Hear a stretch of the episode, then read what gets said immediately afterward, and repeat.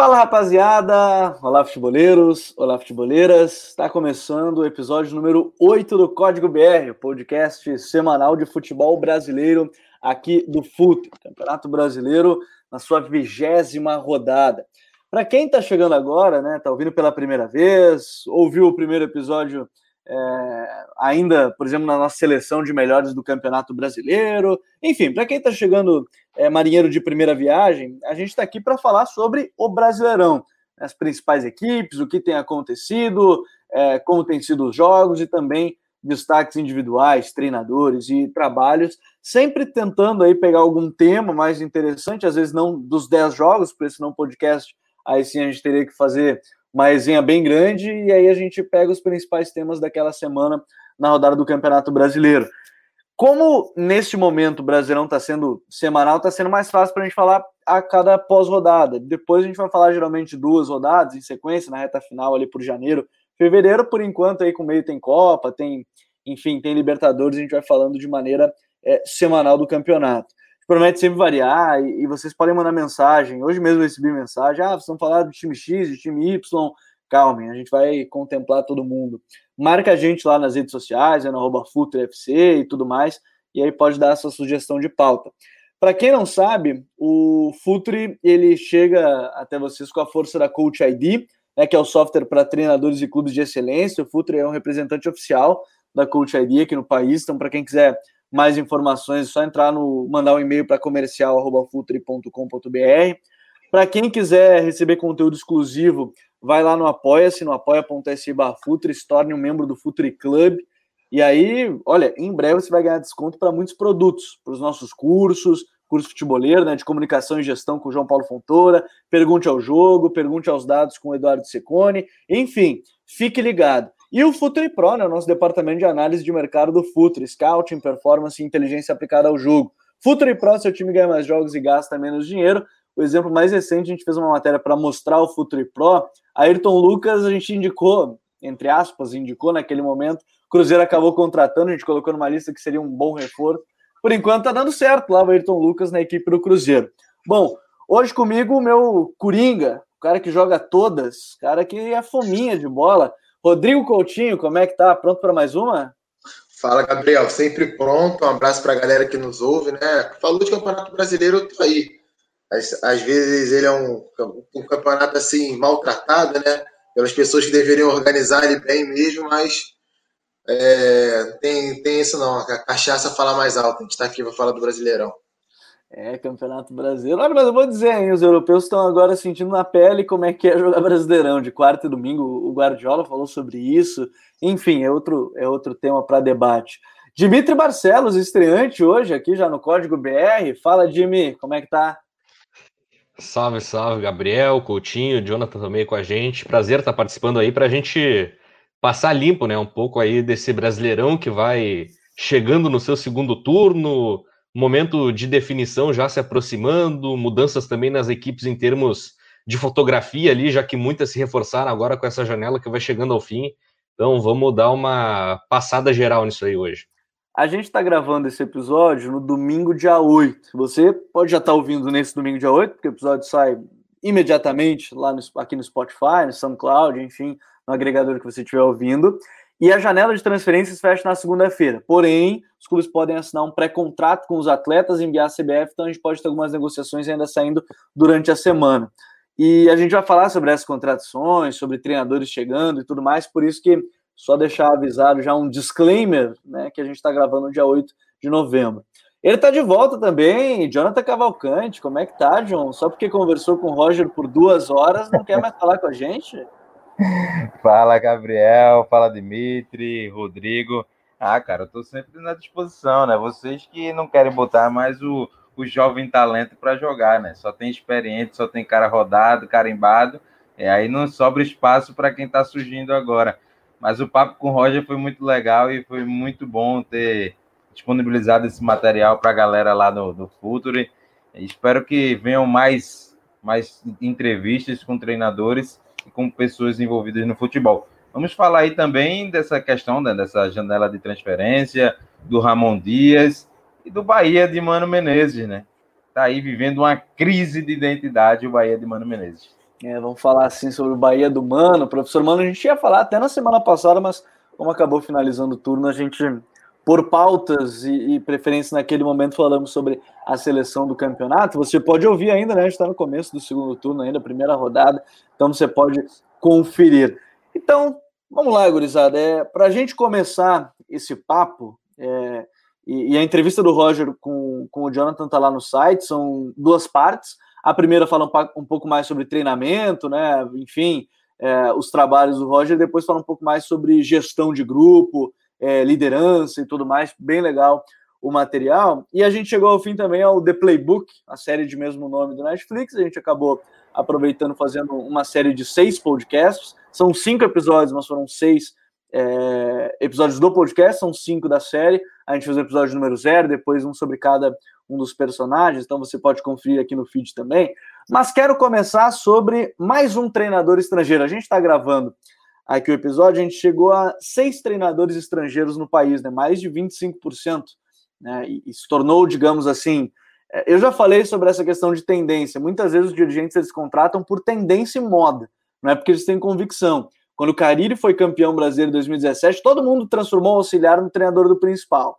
Todo mundo fez isso, alguns deram razoavelmente certo, outros não. E com o Jorge Jesus ganhando o brasileiro, Libertadores, virou uma moda voltar a trazer treinadores estrangeiros. A gente tem aí no Inter Eduardo Cudê, não estou dizendo que eles não são bons, estou dizendo que também foi por isso, não é porque eles não são bons. Eduardo Cudê no Inter, Sampaoli no, no Atlético Mineiro, Domi no Flamengo, enfim, é, o Sapinto no, no Vasco, Abel Ferreira na equipe do Palmeiras, e o novo treinador do Botafogo, time Ramon Dias. Muita gente, eu tenho a impressão que não lembrava do Ramon Dias, vou ser bem sincero. O Botafogo tentou outros nomes e tudo mais, mas chega ele, Ramon Dias, que tem talvez seu grande trabalho na, na carreira na montagem do River Plate, ali, é, início do final da década de 2010, 2010, 11, 12, aqui, mais ou menos. Agora, é, para a gente lembrar bem, Jimmy, o Ramon Dias, ele pode ser uma solução aqui no Brasil? Cara, eu acho que ele pode ser um nome bem interessante para o Botafogo nesse momento. Não digo que uma solução definitiva, mas uh, uma das grandes virtudes que eu vejo nos trabalhos do Ramon Dias, historicamente falando, é a facilidade que ele tem de se adaptar ao que tem em mãos. E para esse momento do Botafogo, isso é imperativo, porque é uma equipe sem o poder de investimento, sem conseguir fazer grandes contratações, com um elenco que tem bastante limitações e o Ramon Dias sabe muito bem lidar com esse cenário. Recentemente ele teve trabalhos em que ele foi uh, bem, né? Pegando a última década, pelo menos ali, ele chegou um campeonato argentino com o São Lourenço muito longe de ser um dos melhores elencos e conseguiu levar o São Lourenço ao título lá em 2007. Tá certo que tinha o Lavezzi jovem surgindo, tinha o Gata Fernandes também, que é um atacante bem rodado ali no cenário argentino, que também fazia parte daquele time e acabava sendo uma das referências ainda bastante jovem. Uh, recentemente no Libertar, ele conseguiu uh, imprimir um estilo de jogo na equipe um pouco mais defensivo, sem a bola ali, embora essa não, ser, não seja tanto a preferência dele assim, né? Ele meio que pegou esse DNA do futebol paraguaio de ser de ter os times fechados, até pela sua passagem na seleção paraguaia também, conseguiu adaptar isso à realidade do Libertar, uma equipe que teve certa solidez, não foi um trabalho lá que teve tanta sequência assim, mas conseguiu pelo menos imprimir uma identidade uh, que fosse identificável ao time do Libertar. E agora chega no Botafogo meio que nesse cenário aí para apagar incêndio, né? Eu acho muito difícil que o Ramon Dias consiga uh, estabelecer um alto nível competitivo no Botafogo. Acho que vai ser só o suficiente para dar uma campanha de segurança, pelo menos até a reta final do Campeonato Brasileiro, até o final da temporada, porque é o necessário, né? Todo um, todo um contexto de crise administrativa que, obviamente, acaba refletindo dentro de campo também. A gente vê os próprios jogadores se posicionando em relação a isso, como foi o caso do próprio Honda. Então, é uma situação bastante complicada. O Ramon Dias tem bastante experiência, é um técnico que uh, acaba sendo o estrangeiro e o medalhão ao mesmo tempo, né? Pegando meio que essa as tendências dos últimos tempos aí no futebol brasileiro. Então é meio que o dois em um que o Botafogo acaba conquistando ali, né? Mas é um trabalho que vai ser realmente para fazer aquela contenção de danos no primeiro momento, tentar entregar uma solidez, uma, identidade, uma organização mínima que seja, para o Botafogo conseguir extrair o potencial de alguns nomes que têm qualidade ali. Tem o Pedro Raul, Matheus Babito, tem o Bruno Nazário no meio-campo também, uma dupla de zaga que é bastante boa para a realidade do Botafogo. Caio Alexandre também no meio-campo é um, é um jogador que tem um certo destaque. Então, acho que o Ramon Dias, nesse, nessa sua facilidade de se adaptar a diferencialidades, de conseguir uh, entender as fraquezas dos seus grupos aí uh, ao longo da carreira, pelo que mostrou aí, pode ser uma boa para o Botafogo, né? Ser esse treinador para dar um pouco de tranquilidade, uma sustentação nesse momento tão complicado que vive a equipe. Porque, de uma certa forma, Coutinho, é, o Botafogo, ele. O Honda publicou uma thread, né, falando sobre uma, a, a situação do Botafogo em si, falou sobre investimento, questão de expectativa, realidade. O Botafogo, ele vive um. Eu acho. Eu não sei se o problema fora de campo ele chega dentro dele, mas é, é algo que não dá para esperar muita coisa de um time que, bem como o Jimmy falou, né, não tem investimento, uh, enfim, tem, tem N problemas, mesmo assim contratou Calu, contratou Honda. É, e a chegada do Ramon, para quem você que está acompanhando de perto, assim, parece convicção ou é o que teve? Porque tentou técnico da Bolívia, né, o César Farias, enfim. É, é, é muito estranho ver tudo isso, mas como é que te parece, assim, vendo de perto aí, aí do Rio? É, Gabriel, assim, a sensação que me dá, e aí não é uma informação, né? Não tenho essa informação, mas uhum. a sensação que me dá é que é mais uma contratação é, acompanhando aquilo que você frisou no início do programa, né? De você tentar seguir o que deu certo ou o que vem dando certo. A contratação de um técnico estrangeiro. E aí eu não estou questionando o potencial do Ramon Dias, muito pelo contrário. Acho que um cara que tem o histórico que ele tem no futebol né, como, como atleta e como treinador. Um cara que foi campeão argentino sete vezes, campeão da Libertadores, né, com o River Plate. Então, cara, é, é o cara que, assim, ele tem estofo, ele tem o que acrescentar nesse momento do Botafogo. Ele vai chegar e, provavelmente, com o passar dos dias, das semanas, ele vai saber identificar é, aquilo que é mais urgente para o time ser um time competitivo. Que é, que é o que eu acho que tem que ser nesse momento, né? Acho que ninguém está esperando que o Ramon Dias chegue no Botafogo e revolucione, que o Botafogo, de repente, comece a pensar no G6 do Campeonato Brasileiro, não. Muito pelo contrário. É, e, e, a diretoria do Botafogo, ela, sinceramente, ela, ela pensou em alguém, um nome estrangeiro, e foi atrás do cara que talvez o empresário mais próximo tenha oferecido.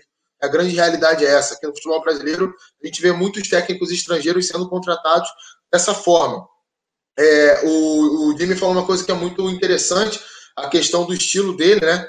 cara que variou muito ao longo da carreira. Ele não é, não é um treinador que você olhe para os times dele e veja, não, vai ser isso aqui. Né? Não vai fugir muito disso aqui. Não, pode ser de várias formas diferentes. É, eu, sinceramente, achei muito precipitada a admissão do Bruno Lazzaroni. Eu acho que ele conseguia ali é, mostrar algumas coisas nos primeiros jogos dele. É, e agora a gente vai ver né, se o Ramon Dias chega e mantém alguma coisa, se vai transformar radicalmente o Botafogo vinha tentando jogar um pouquinho mais com a bola recentemente, não só com o Bruno Lazzaroni, mas também com o Paulo Autori, mas sofria para ter equilíbrio, né? Era um time que, quando era reativo, quase não assustava nos contra-ataques. Quando propunha o jogo, criava, mas era muito vulnerável na defesa. Então, ficava aquele negócio: o que, que a gente vai fazer? Para onde a gente vai? E o Ramon Dias chega aí com, com esse pepino na mão, cara. Ele vai ter que resolver essa questão, definir uma forma de jogar e tem que ser rápido, né? A gente já está entrando no segundo turno, tem a adaptação dele ao futebol brasileiro, tem toda essa questão financeira, administrativa do Botafogo que realmente pega bastante e eu acho que influencia assim dentro de campo. É, acho que o jogador ele, ele sente isso quando ele é, sai de um jogo ou ele chega para treinar e olha para a diretoria do clube e vê que os caras estão completamente perdidos. É, ele não tem muito aquela aquela base por trás, né, aquela fortaleza para desenvolver um trabalho com tranquilidade dentro de campo. Até porque já é algo que está, enfim, tá, tá bastante fora de. É, o Montenegro já falando até que teve que comprar bola para treinar, não é algo muito interno mais, né? Algo, enfim, é uma situação que já ficou totalmente externa nesse caso do Botafogo. E. Ô, Gabriel. Uh, diga, Jonathan. E, e, você falando nessa questão da onda, né, da, da questão dos treinadores é, europeus, sul-americanos, Uh, e o Roger, né, entrevista, né, ele fala muito isso, né? É bom que é um, é um cara que está dentro do jogo, né? O cara que sabe como é que é o ambiente do futebol, né? Na minha pergunta que eu perguntava a ele sobre essa questão de contratações de treinadores no Brasil, ele falou que é, no Brasil, sobretudo, é muito no, no aspecto do momento, né? E aí a gente sabe que é o momento de ascendência. O, o, o Ramon Dias, há um pouco tempo, não, não faz um trabalho consistente, né? Fez um trabalho uh, satisfatório no Libertar, é, mas a gente vê que a onda de treinadores de fora do país é a, é a que rege, né? No momento no futebol brasileiro, tendo a questão do, da, da chegada do São Paulo, a chegada do Jorge Jesus, o Domenech, uh, e aí vem o Ramon Dias para tentar agregar alguma coisa. O Ramon Dias que multicampeão no, no River Plate, né? É o cara que é, era, era dono, né? De, de da idolatria do torcedor do River até a, a era a era Galhardo, né? Galhardo vencedor, multivencedor também.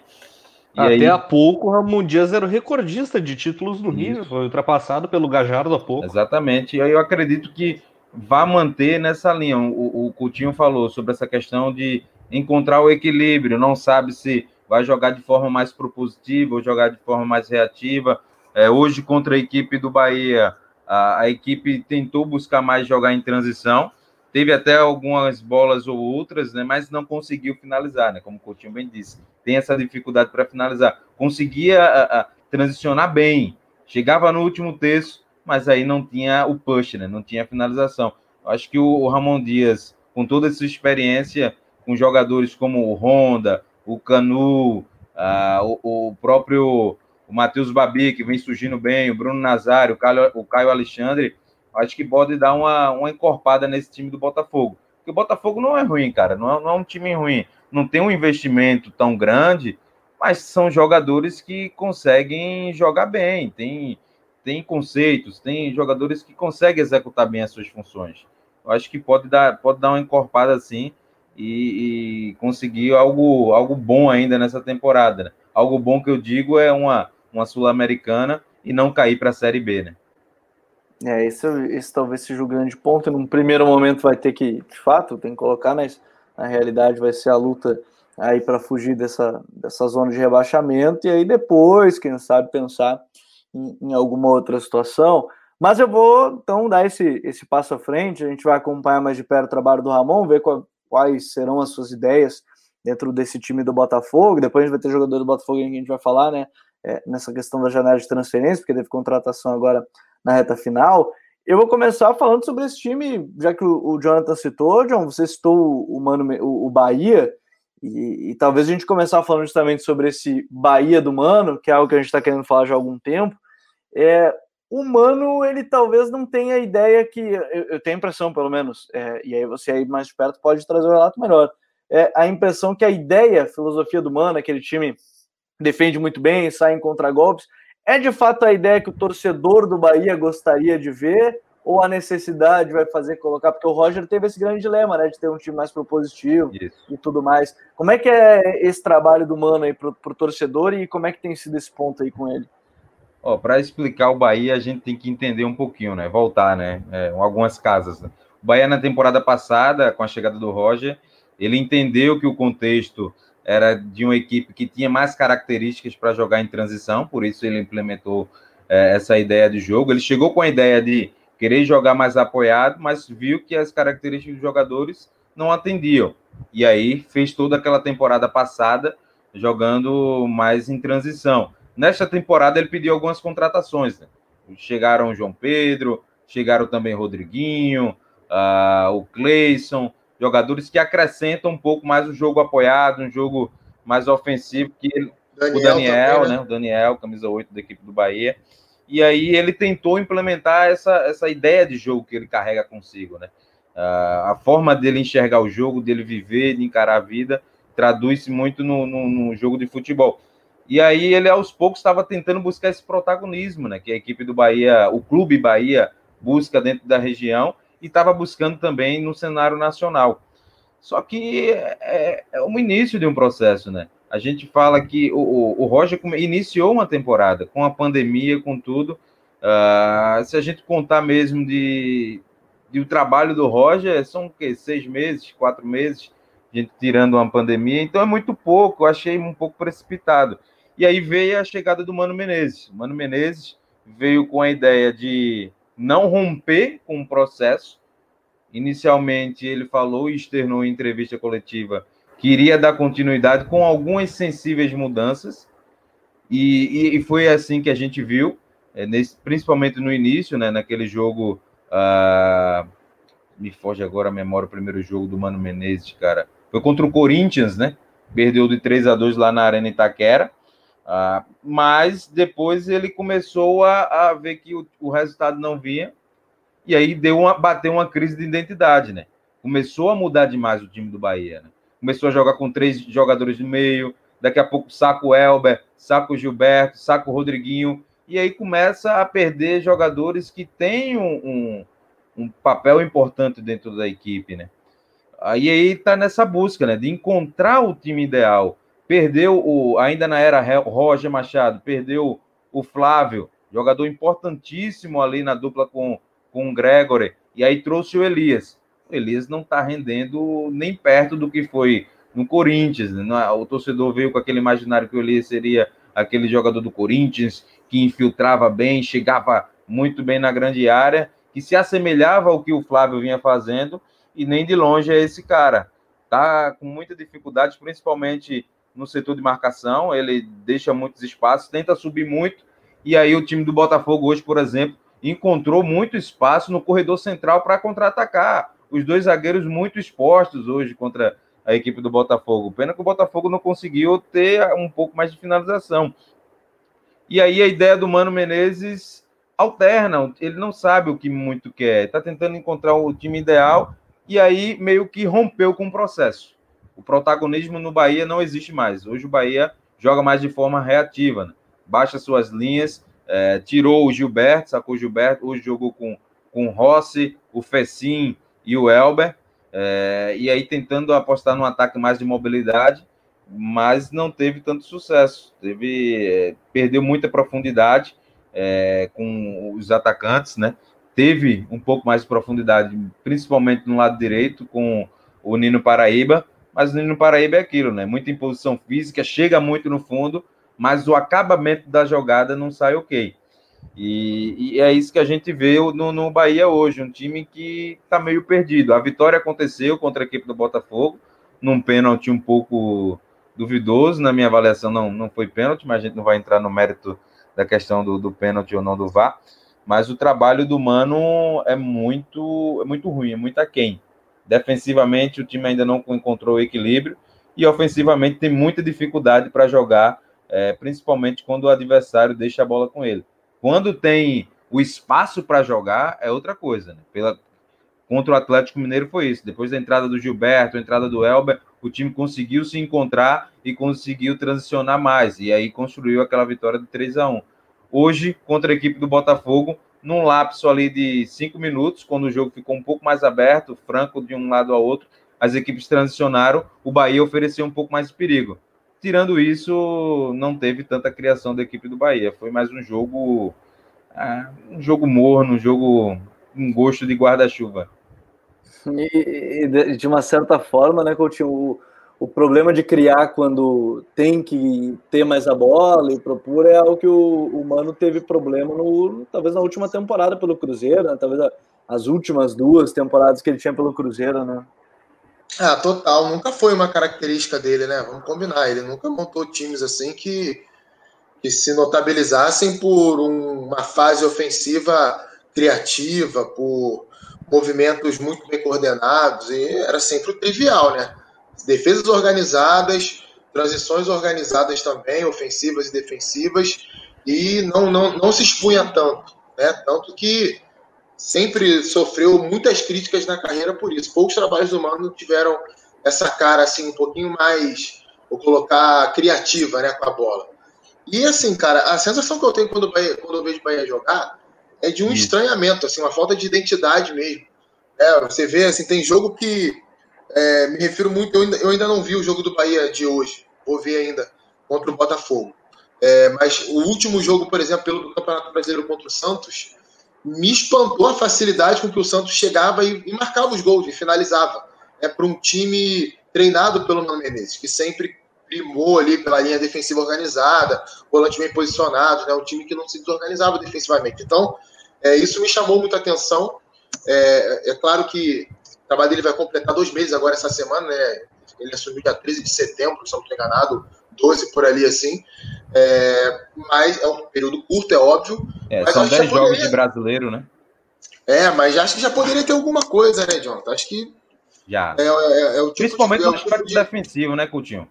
Sim, é o tipo de trabalho que você, você não consegue enxergar uma marca, uma ideia, uma proposta. E é difícil quando começa assim virar depois, né? Vingar depois. Sinceramente, eu tô, tô muito. tô vendo com muito estranhamento essa situação do Bahia o time do Bahia estagnou total, cara. É, eu acho que por mais que existisse a pressão, e a pressão era grande por causa da perda da Copa do Nordeste, né? Porque o torcedor do Bahia viu o Guto, o Guto Ferreira chegar num dia e no outro ser campeão com o Ceará, né? E eh, tinha aquela pressão, aquela cobiça por ser campeão do Nordeste, por ganhar de novo, ter hegemonia do Nordeste, porque é um clube que financeiramente é muito bem, é, nas redes sociais, nas suas causas sociais. É, é, um clube que é muito engajado, é um clube que é pioneiro no Brasil. Então, isso tudo gera essa pressão e o futebol não vinha rendendo tão bem. Mas a gente tinha que dar o desconto que o trabalho do Roger era muito incipiente, né? Por mais que ele viesse de uma temporada, né? Viesse da temporada 2019, a mudança de ideia era grande, né? Ia passar para outra ideia de jogo e vinha com apenas quatro, cinco, seis meses de, de trabalho. E aí eu acho que o Bahia se perdeu muito, né? O, o Guilherme Bellintani se perdeu muito no, no, personagem, de, de falar muito com o seu torcedor, cedeu a pressão. E aí o, o Bahia hoje é um clube, é um time que está sem identidade, está à deriva, está procurando o Mano Menezes encaixar a melhor, a melhor ideia, o melhor time, o 11 inicial. E é uma missão muito difícil, é uma missão muito difícil porque é, passa muito pela, pelas questões de, de, queda individual e também dele encontrar a melhor relação né, interpessoal de cada jogador ali. O meio-campo do Bahia é um, é um, uma, é um X né, para você encontrar ali. Né? Ele já tentou o Daniel, já tentou jogar com três volantes, o Jadson, o Elias e o, o Gregory. Hoje joga com o Gregory e Elias fazendo duplo, o Daniel mais à frente. O Rodriguinho entrou e entrou muito bem fazendo com que o time gerasse jogo mais na entrelinha, porque, porque o Gilberto também entrou e aí deu mais profundidade, tentando gerar o espaço, gerando o espaço necessário para ter o jogo entrelinha, mas são coisas, são lapsos, né? São coisas que a gente não, não pode dizer que ah, é uma coisa que vai ter continuidade no Bahia, a gente vê uma evolução. Não, é coisas que são aleatórias no trabalho do Mano Menezes.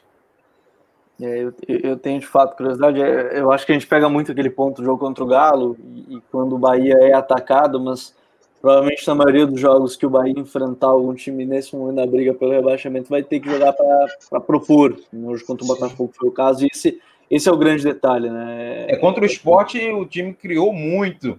Foi até um dos pontos positivos da equipe do, do Bahia, mas perdeu, né? Não conseguiu finalizar tão bem, né? Criou acho que 30 oportunidades 30 finalizações, mas umas 4 ou 5 é, grandes chances de gol, né? Mas foi muito mais na parte do abafa, né? Chegando ali nos, nos 30 minutos do segundo tempo, naquela, naquela pressão, do que uma coisa pensada, uma ideia de jogo bem coordenada, movimentos bem feitos. Era mais na base da pressão e do vamos lá. É, vamos ver como é que vai ser esse. É, acompanhar, porque a gente ainda vai falar também sobre essa briga na parte de baixo da tabela que, olha, promete ser um tanto quanto longa e, e vai exigir muito também, não só de qualidade, mas de mentalidade para jogos difíceis, jogos onde a, a equipe não vai estar tá, tá bem, mas vai precisar do resultado. Enfim, hoje, quando a gente está gravando, a gente tem o Goiás com 12 pontos, a equipe que tem maior complicação aí, porque está a 8 do Bragantino, que é o primeiro time fora. Aí Atlético Paranaense e Vasco tem 19, ou seja, um ponto de Botafogo, que é o 17 aí Bragantino e Curitiba com 20, o Bahia tem 22, Atlético Goianiense 23, Ceará e Fortaleza 24, então a diferença de fato é pouco, assim, quatro pontos, por exemplo, do Botafogo para o décimo primeiro, que é o Fortaleza, então talvez seja uma briga que a gente vai acompanhar é, e que seja longa, na verdade, nesse campeonato. Mas eu quero eu falar. acho até, Gabriel, que até do esporte para é do esporte para baixo, né? É, eu acho que o trabalho do Fortaleza é muito bom, acredito que o Fortaleza não, não brigue, mas eu acho que o esporte, do esporte para baixo, são equipes que ainda precisam encontrar o, o, caminho, né? Com exceção do Fortaleza, que é um, é um trabalho muito bem feito pelo Rogério Senna. É, a gente pode pegar esse recorte aí, que o esporte é o nono com 25 pontos, e aí para baixo eles são 5 pontos, é que o Grêmio oitavo tem 30 já, e com um jogo a menos, então já dá para pegar, acho que esse ponto de corte bem legal. Mas eu quero falar agora da, e a gente está falando, só para completar, a gente está falando de mais de meia tabela do Campeonato Brasileiro. 12 né? times. Mais de meia é, tabela detalhe, do Brasileirão. É muita gente brigando por essa dessa metade, entre aspas, para baixo. Dependendo, Jimmy. Vamos lá. A gente está falando de uma grande parte da tabela. Eu citei o Grêmio, que é o oitavo. Dependendo do que acontecer em Sul-Americana, Copa do Brasil e Libertadores, esse oitavo que a gente está citando é classificado para Libertadores. E aí de baixo que não vai, do nono para baixo. Então é, isso é ridículo, é né? né? Vamos combinar que isso é ridículo. É o tipo de coisa que está todo ano premiando aí clube que trabalha mal, treinador que faz trabalho meia Muito. boca, né? Jogadores que não foram bem ao longo do ano. Isso é ridículo, cara. É o tipo de coisa que, que só prejudica o futebol brasileiro. Porque a gente passa o ano inteiro falando algumas coisas de alguns trabalhos, de alguns times. Chega no final das contas, o cara esfrega na sua cara uma vaga na Libertadores, como se a vaga na Libertadores hoje fosse uma coisa que fosse assim tão difícil de, de conseguir, né? Sem tirar o mérito, mas não é tão difícil não. O trabalho que o São Paulo ano passado fez, né? Que foi ruim, o trabalho que o Corinthians ano passado fez, eles chegaram à Libertadores da América. Acho que isso é uma coisa que a gente tem que, que fazer uma reflexão. É, deixou de ser parâmetro de, de, de, de qualidade você isso. chegar para do Campeonato Brasileiro. Tá? Já é a segunda temporada que eu vejo isso e, sinceramente, me incomoda demais. Me incomoda muito isso. É, isso é um problema porque se aumentaram o número de vagas, né, na Argentina e todos os países, e aí a gente tem essa ainda fator Copa do Brasil, Libertadores, Sul-Americana, e como, é, querendo ou não, por qualidade, a gente está sempre brigando em Libertadores Sul-Americana, a chance é muito maior de ter ainda mais classificados, o que torna aí mais da metade da tabela classificável. Mas o Rogério Senna está amando, né? Tem amando porque está com dois jogos a menos. Se vencer os dois, vai para 30 pontos, assume ali a oitava colocação e está aí na briga por uma vaga pela Libertadores. Não vou nem dizer o que sobra para o Diniz, tem três a menos aí que se hoje, hoje, para vocês terem uma ideia, a gente está gravando dia 8 de novembro. Hoje, se o São Paulo ele vence um jogo e empata o outro dos atrasados, ele é líder do brasileiro. São Paulo tem três jogos a menos. Então, é, é, isso que a gente tem hoje no, no, campeonato. A gente só vai saber quando o São Paulo vai jogar esses jogos atrasados, quando o São Paulo for eliminado das Copas, porque não tem calendário. Isso que é o mais in, in, interessante. Mas seguinte, quero falar das contratações também. Janela está fechando, como eu expliquei. É, a gente está gravando no penúltimo dia, segunda-feira, os clubes ainda podem apresentar alguma coisa de pré-contrato, de, enfim, de, de jogadores, e aí depois eles serem inscritos completamente devido à pandemia e tudo mais. Quero começar, Jimmy, até porque pelo menos um já jogou hoje, foi muito bem. É, quero começar pelos reforços do Grêmio, os sul-americanos do Grêmio, algo que era até raro, a gente comentava, mas é, Churim, Diego Churim e, e, e, o César Pinares, é, e que não tem tio, é Pinares mesmo, tá? Não, não é com o tiozinho que todo mundo tava falando, já vi gente botando com Pinares, mas é, pelo menos em todos os lugares. Pinares. É, são contratações, pelo menos o Churim já me mostrou que encaixa muito bem nesse time, né, ô Jimmy? centroavante, pivôzão, é, talvez mais participativo que o Diego Souza. É, exatamente, né? Nos clubes anteriores, até o Diego Churin não tinha tanta essa participação fora da área como a gente viu, por exemplo, na partida que a gente acabou de ver nesse dia 8, que foi Grêmio e Fluminense, né? Ele saindo bastante para aproximar, tocar a bola, sempre foi mais um jogador de estar tá ali no, no, nos últimos metros do campo para esperar o cruzamento, para sustentar o jogo, da profundidade e exatamente o tipo de atacante que o Renato Portaluppi gosta, né? De ter esse jogador de um pouco mais de sustentação, mais físico, que consiga se impor entre os defensores adversários. E o Turin é um jogador que entrega tudo isso. De quebra, é um bom finalizador, tem muito recurso para conseguir se desvencilhar da marcação para botar a bola na rede, faz gol caído, faz gol de cabeça, faz gol de costa, faz gol de tudo que é jeito. ele tem esse, esse perfil de não desistir da bola, de brigar por ela dentro da área para tentar botar ela no fundo do gol. Hoje, inclusive, até fugiu um pouco disso, né, da assistência no jogo contra o Fluminense, mas é um jogador que tem um perfil muito interessante para esse encaixe do time do Grêmio, pensando até mesmo nessa possibilidade que a gente vem vendo cada vez mais recorrente de uma leve mudança de estilo do Grêmio, né? De invés de ser aquele time de toque de bola, de troca de passes, uh, mais envolvente, assim, com a posse, ser um time um pouco mais direto, um pouco mais vertical, e tu ter um jogador como o Turim para receber essa bola na frente, segurar no pivô, esperar a ultrapassagem de um PP, de Orejuela pelo lado direito, que também é um jogador muito agudo, apesar de lateral. Acho que tem tudo para ser um encaixe bem interessante no time do Grêmio aí, falando pelo menos ali na centroavância, né? Tem até o Pinares aí também, que vamos falar em seguida, mas o Turin é um jogador que tem um perfil muito interessante, que o Renato Portaluppi já demonstrou várias vezes que gosta bastante. O Diego Souza é muito próximo, assim, de ser esse jogador físico, mas não consegue entregar todas as ferramentas para fazer o coletivo do Grêmio funcionar tão bem assim, dependendo desse papel que executa ali na frente. Eu seguindo os atacantes, para depois a gente citar o Pinares, é... Ô, John, a gente tem aí o Viseu chegando no Ceará, é, e, é, e, é, um pedido porque o Kleber, o desempenho dele acabou caindo, o Sobios não é exatamente um centroavante como o Guto gostaria, mais um atacante, sim. É, o Viseu é outro que pode agregar, para time participou do gol da classificação Isso. na Copa do Brasil, querendo ou não, né? Do, do gol do Vina, e que teve um cara que cobrou lá o Vina na nossa seleção, ou Coutinho. Aí eu falei, pô, o Vina foi o que a gente mais lamentou não ter colocado ali no meio. Né? O, o Vina com uma grandíssima participação na temporada, mas o Viseu talvez seja aquele, aquele nove que precisa o, o Ceará no momento, né, o John? É, né? O Viseu entrou bem, né? Entrou bem contra a equipe do Santos, fez um bom jogo, participou diretamente do gol, se movimentando, caindo pelos lados, tentando fazer um pivô, fazer movimentos diagonais. Uh, hoje, contra a equipe do esporte, quem entrou de frente foi o, o, o Marinheiro, né? O Kleber, o Kleber gigantão, jogador que. Clebão. É, é o Clebão, o Clebão muito bom, né? Caiu o rendimento, que é normal, né? É um jogador que tá ainda despontando no futebol brasileiro. Uh, até há pouco tempo não, não trabalhava com futebol, era marinheiro, né? Então é normal que ele tenha essa oscilação. A chegada do Viseu é uma chegada para encorpar, né?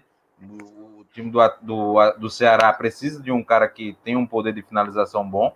O Viseu é esse cara que, além de finalizar, é um cara que pode criar muito pelo lado. Ah, no, no, hoje, no jogo contra o esporte, ele criou duas chances de gol para a equipe do, do, do, Ceará, mas o esporte hoje estava muito bem defensivo, né? Bem defensivamente, perdão, né?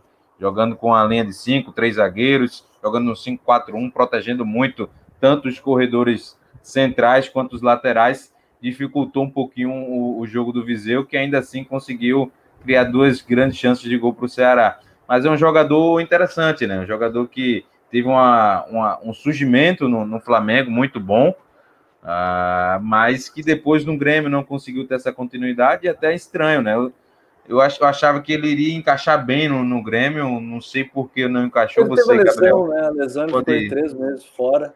Acho que isso atrapalhou muito até, inclusive. Mas acho que ele pode encaixar mesmo no Ceará. Ah, no Ceará acho que vai encaixar. É, a priori, o Guto Ferreira encara como o Clebão sendo o dono da posição, né?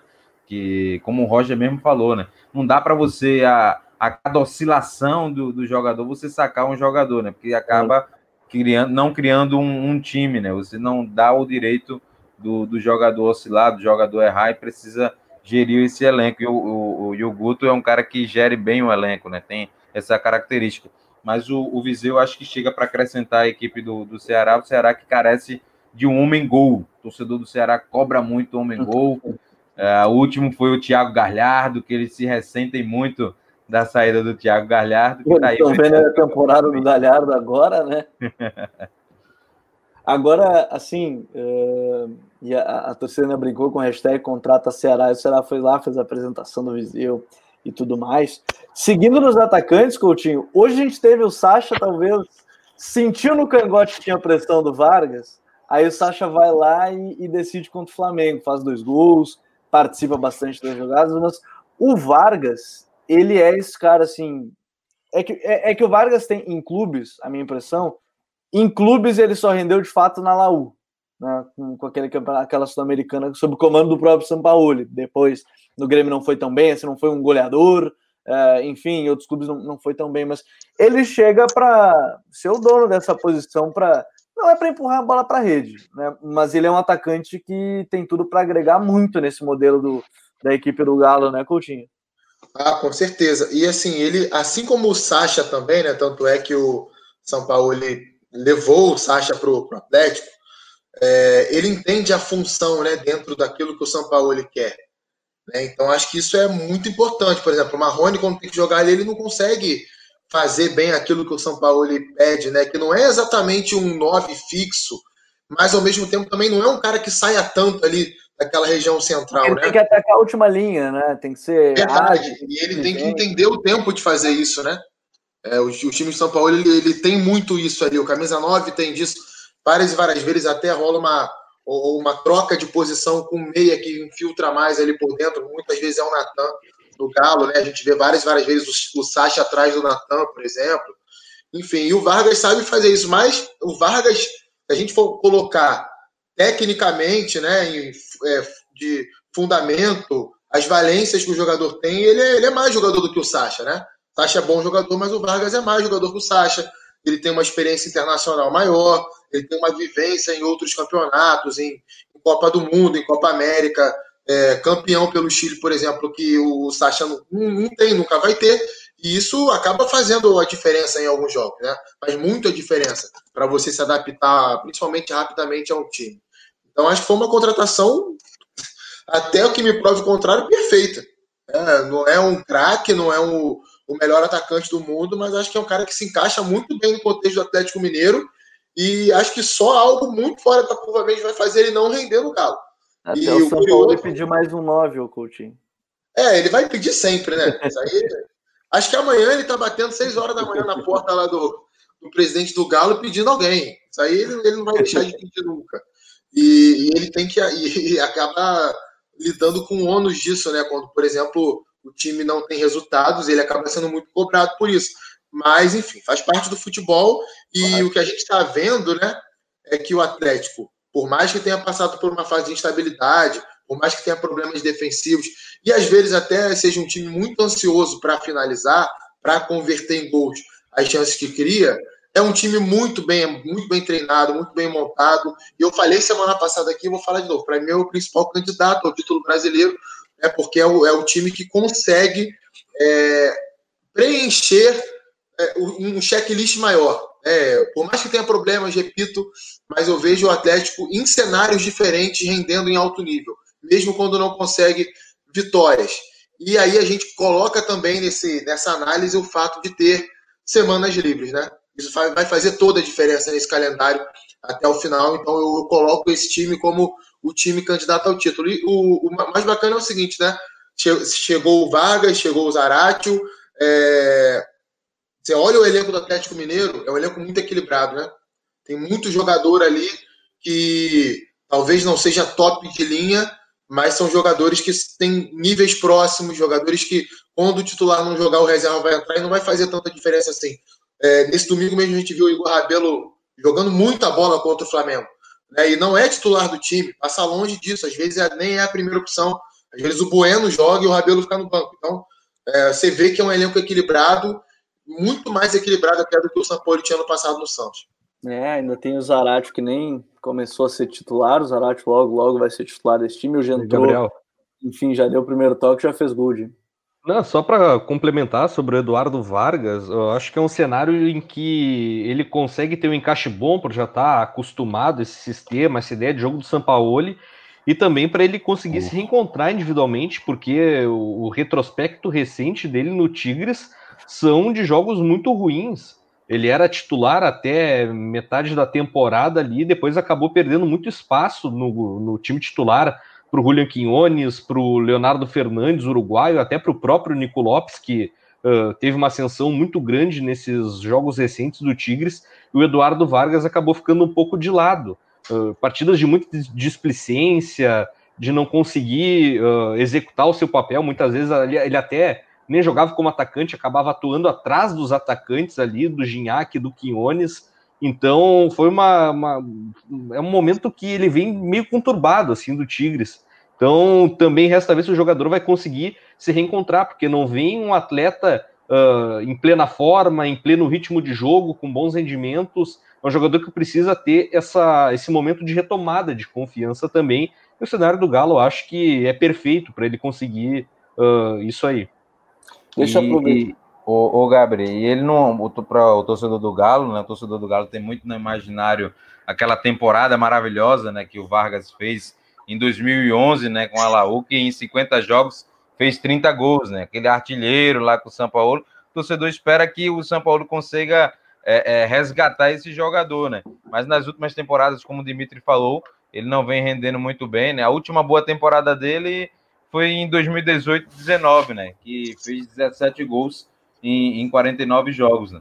Mas é. de resto, não conseguiu ter aquele mesmo, mesmo poder de finalização e convertimento em, em gol do, do, que se espera do, do Eduardo Vargas. É, vamos ver como é que vai ser esse encaixe agora. Bom, seguindo aqui nessas contratações, é, eu quero já trazer o Palmeiras aqui, e aí são, primeiro, acessem o site lá para saber sobre o Kuzevic. Eu vou deixar a matéria no link aqui, a matéria sobre o Kuzevic, que o Felipe Simonetti escreveu até algum tempo, que era um nome especulado pelo, pelo Paulo no Galo, Kuzevic zagueiro, pé canhoto, enfim, acessem o site para saber um pouco mais. E a outra contratação do Palmeiras é o Christian Bora, mas ele eu vou deixar para um cara que acompanhou de perto, gurizada, e que vai estar aqui no Código BR, que é o Luiz Cristóvão, nosso parceiraço de Portugal, acompanhou de pertinho o, o Christian Borja na equipe do esporte, a princípio está fechando por empréstimo, então chega mais aí, Luiz. Olá, galera do Código BR. Uh, ah, o Borja chegou a, a Portugal vindo da, da, Liga Mexicana, na altura com uh, indicações de ser um, um extremo bastante ofensivo. Uh, é, um, é um jogador interessante como lateral creio que cumpria com essa, com essa ideia de, de ser melhor uh, a atacar do que a defender, um jogador uh, rápido, com, com algum critério de definição na, na chegada perto da, da área uh, adversária. Ele no, no Sporting concorria durante muito tempo com o Acunha, o internacional argentino, que também era um, era um extremo adaptado a, a lateral. E com a, com a evolução dele aqui, passou primeiro com Marcel Kaiser, o técnico, holandês, e depois com os técnicos seguintes, foi sempre muito, muitas vezes opção, atuando como central no, no esquema de três. E curiosamente acabou por eh, revelar aí, para além das qualidades com bola que já, que já conhecíamos, também alguma capacidade posicional de, de se manter nessa linha de três e dar aí qualidade à forma como a equipa saía a, a, a jogar. No Palmeiras do, do Abel, por isso eu não o veria apenas como uma opção para lateral esquerdo, um, vai concorrer com, com o Vinha, se calhar por características em termos ofensivas, em termos ofensivos, uh, características próximas, mas também uh, me coloca aqui a hipótese de ele poder no, no Palmeiras surgir como lateral que se junta à, à linha de centrais na primeira fase de construção.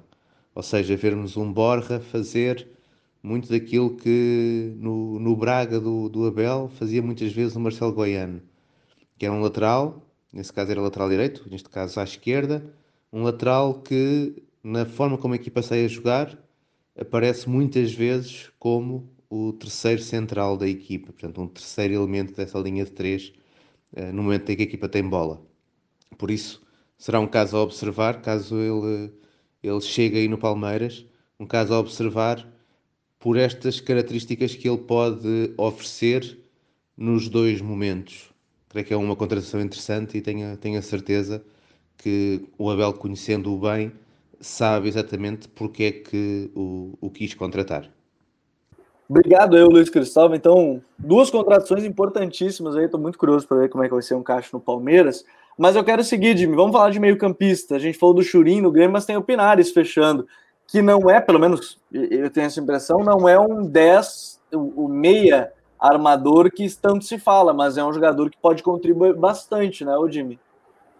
Bastante, bastante. Até curioso, né? Porque muito se especulou nessa janela de transferências a necessidade de um camisa 10, do Grêmio buscar um camisa 10 para jogar no 4-2-3-1 centralizado ali. Se falou no nome do Gaston Ramírez, mas acabou vindo aí o César Pinares, né? Que é um jogador que, pelo menos recentemente na sua carreira, passou muito longe de ser esse camisa 10 no União Espanhola, onde inclusive jogou junto com o Diego Turin ele atuava como um homem de meia direita no 4-3-1-2 ali, que era armado pelo Martim Palermo.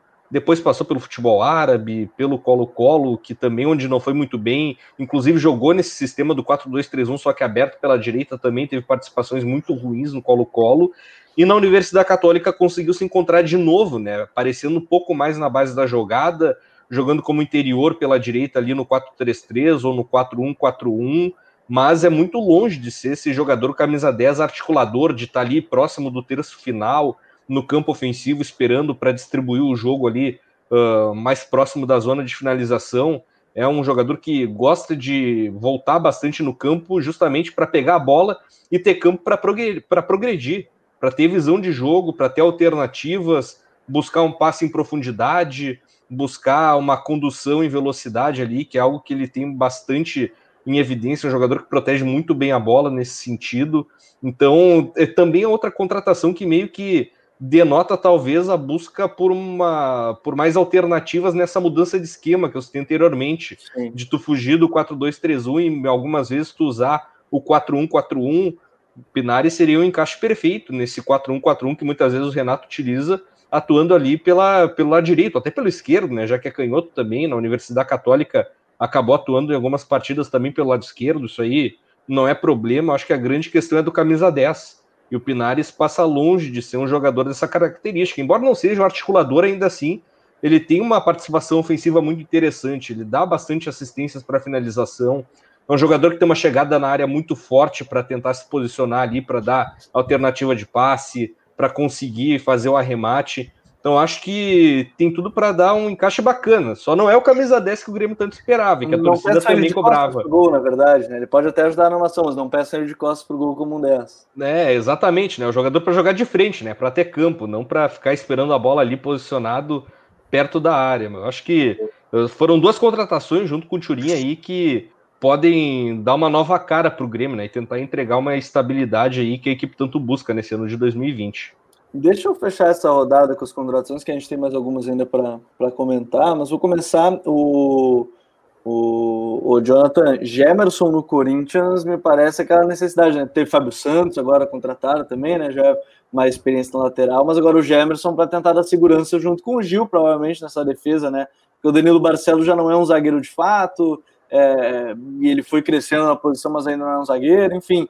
É, o Gemerson é para dar uma confiança nessa defesa do Corinthians, né?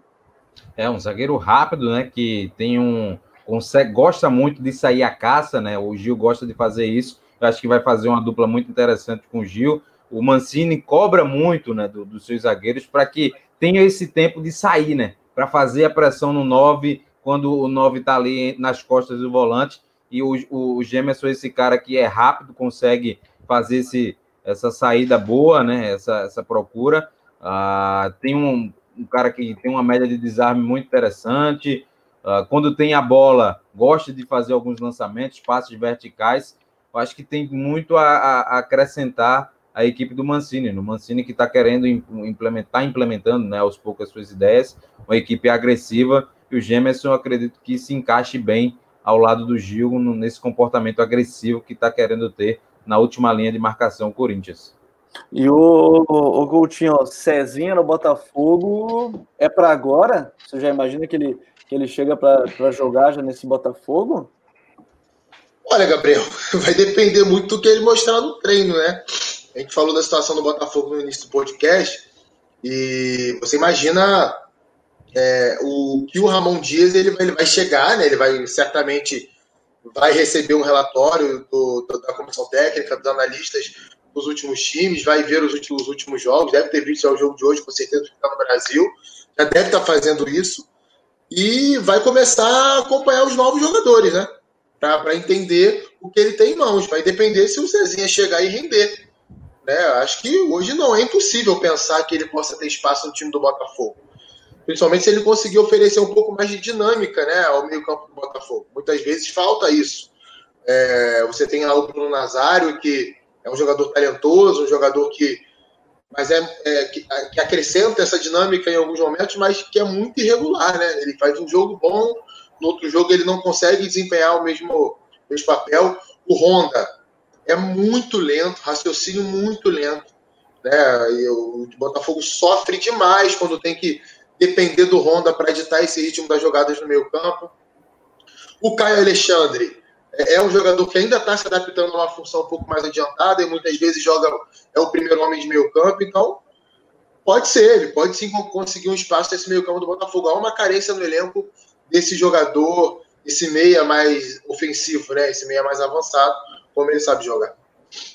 E para fechar nesse meio campista, Jimmy, o Maurício está chegando no Inter, saída do William Potker e tudo mais. É, é um meia para suprir essa ausência do Bosquilha, ele, ele, briga com o Marcos Guilherme por esse meia pelo lado direito. O que, que ele pode agregar para esse time do Inter hoje? Olha, eu, particularmente eu não vejo o Maurício como jogador pronto para ser solução para o meio-campo do Inter, mas esse cenário repleto de desfalques que a equipe do Eduardo Cudê acaba apresentando aí, sobretudo justamente por essa lesão do Bosquilha, credencia o Maurício ao menos para brigar por uma posição ao Marcos Guilherme ali, né? É muito difícil pensar que Patrick e Edenilson vão sair do meio-campo. São dois jogadores que uh, acabam tendo sua importância, por mais que o Edenilson tenha tido um momento recente de muita instabilidade. O Patrick é um jogador que, esse sim, vem sendo muito importante para o time do Eduardo Cudê nesse ano de 2020. Então, acho que esse cenário aí acaba credenciando o Maurício a brigar com o Marcos Guilherme. Uh, o Maurício é um jogador que tem bastante dinâmica, tem movimentação, tem uma chegada boa à frente mas ainda vai precisar se adaptar a esse modelo do Eduardo Cudê, vai precisar se adaptar a essa exigência maior de intensidade que necessita esse modelo que cobra os jogadores a marcarem muito em cima o tempo todo, pressionar a saída de bola. E com a questão do calendário também, né? De tu precisar girar o elenco, muitas vezes segurar algum um outro jogador que está desgastado, mais cedo ou mais tarde o Maurício vai acabar recebendo oportunidade aí. O que não pode é que colocar ele como uma solução definitiva para o meio campo. Porque isso, né? A mochila da responsabilidade. É, isso ainda ele está longe, pelo menos ao meu ver. É jogador para daqui um, dois anos, quem sabe, tu ter uma confiança de que possa carregar o piano por ali. Mas como alternativa, pelo menos nesse momento, até uh, pegando o momento do Marcos Guilherme também, que é muito ruim, eu acho que se o Maurício conseguir mostrar o mínimo ali para conseguir cumprir com as exigências desse modelo do Eduardo Cudê, ele se credencia sem nenhum problema ali, porque é um jogador de uma característica, de certa forma, diferente ao que tem no elenco do Internacional, né? Em comparação a Nonato, a Praxedes, são jogadores mais de organização. Maurício é um pouquinho mais incisivo, né? Tem uma chegada um pouco mais qualificada à frente. Então acho que coloca ele uh, em bons lençóis aí para se credenciar uma briga por vaga. Bom, senhores, acho que a gente conseguiu passar pelos temas, pelo menos principais da semana. Se a gente deixou algo de fora, bota nos comentários aqui do seu agregador, no SoundCloud, no Spotify, enfim, marca lá no Twitter, pode cobrar, mas manda lá pra gente se a gente deixou passar alguma coisa. Bom, Jimmy, obrigado pela estreia aí. Sabe, quando o jogador vai bem, o Coutinho, a gente tem que ficar de olho, né, para não perder vaga. É, tem uma galera aí que fica faltando, é que né? Metendo um também, né? É aquela dorzinha muscular, sabe? No final do treino. Ó, tô sentindo uma dorzinha aqui, acho que não vai dar pra mim, não. É, tá, tá cheio de gente fazendo isso, né? É, e a garotada tá chegando, tá jogando, tá mostrando, daqui a pouco pede espaço no time. Tem muito tem jogador estrela, né? Tem muito Dá estrela. Dá pra aproveitar, viu? Dá pra aproveitar. Né? Tô brigando por espaço no elenco ainda, cara. Mas prazer é. sempre participar com vocês aí. Prazer enorme poder falar do Campeonato Brasileiro aí, poder falar um pouco mais a fundo dos times aí do Brasileirão e sempre à disposição. Um abraço para todo mundo. Valeu, Estamos, Gil, valeu, Vini? Estamos. Valeu, Estamos aí, Valeu, Gabriel. Estamos aí nessa briga por espaços. Ora não sou relacionado, ora sou relacionado, componho o banco. Agora fui entrando como titular. Aos poucos a gente vai cavando o nosso espaço aí, né? A gente vai rodando elenco, o treinador é exigente, viu? então aí a gente vai, vai rodando elenco, tá cheio de competição rolando. Bom, Coutinho, obrigado por mais uma. Aí o nosso atleta que quando terminar a temporada, já vê, ó, mais partidas disputadas. Aí vai estar lá, o Rodrigo Coutinho então, né? no topo lá. É, rapaz, tem, vocês têm que criar um troféu para mim aí. Tem que criar um troféu, vou cobrar isso aí. Alô, Eduardo, vou criar, vou, vou cobrar isso aí até o final do ano. Mas valeu, valeu, Gabriel. É sempre, brincadeiras à paz, é sempre muito legal estar por aqui, né? Batendo esse papo qualificado aí sobre o Brasileirão. E semana que vem a gente está de volta aí. É, o que vier a gente está traçando aí de Campeonato Brasileiro. Vamos para dentro.